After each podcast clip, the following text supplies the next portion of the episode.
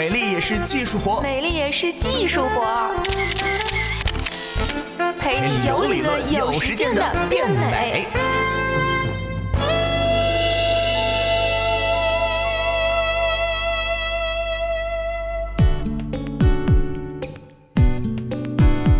Hello，欢迎收听这一期的《美丽也是技术活》，我是果壳君左右。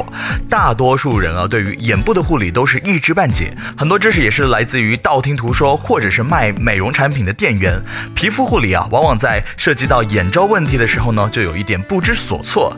今天左右就来跟你说道说道啊，关于眼周的那些问题。首先要先回答大家节目标题提出的问题：到底有没有眼霜能够去除眼袋、去除泪沟呢？答案。就是没有。No，目前来说，眼袋和泪沟的解决办法就只有一个，那就是手术。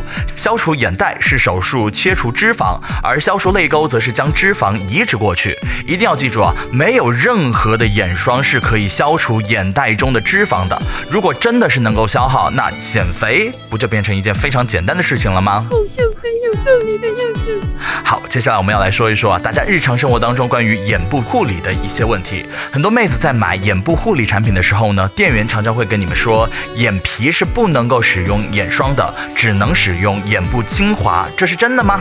当然是假的。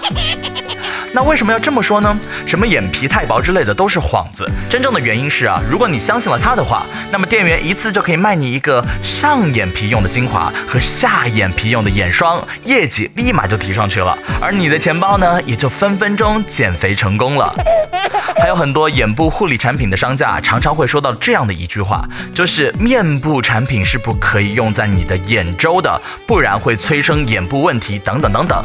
其实这些东西呢，想想就知道了。有多少人在涂抹面部产品的时候是能够百分之百的避开你眼部的皮肤呢？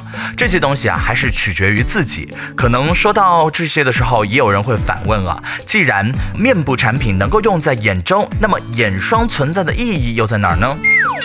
我们曾经提倡过，混合皮肤是可以尝试分区护理的。其实眼霜也是一样啊，适合面部滋润度的产品呢，未必就适合眼周，所以眼霜和精华也就自然应运而生了。另外，关于眼霜的涂抹，其实也并没有那么多的道道啊，只要手法轻柔啊，怎么样都好，是不会影响它的吸收的。至于按摩棒，用是可以用啊，只是不注意清洁的话呢，可能会造成不卫生的情况。除了护理问题，很多妹子其实也也是。饱受脂肪粒的折磨，经常是自己拿着粉刺针啊挑了半天也挑不出来，反而搞得眼周红红的，就像被揍了一样。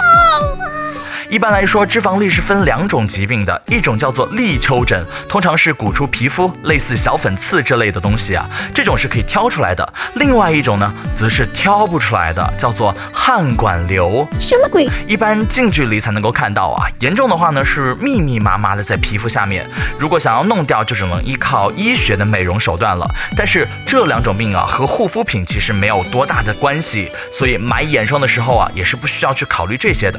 最后关于。眼周暗沉和浮肿呢，也是大家经常会遇到的一些小问题。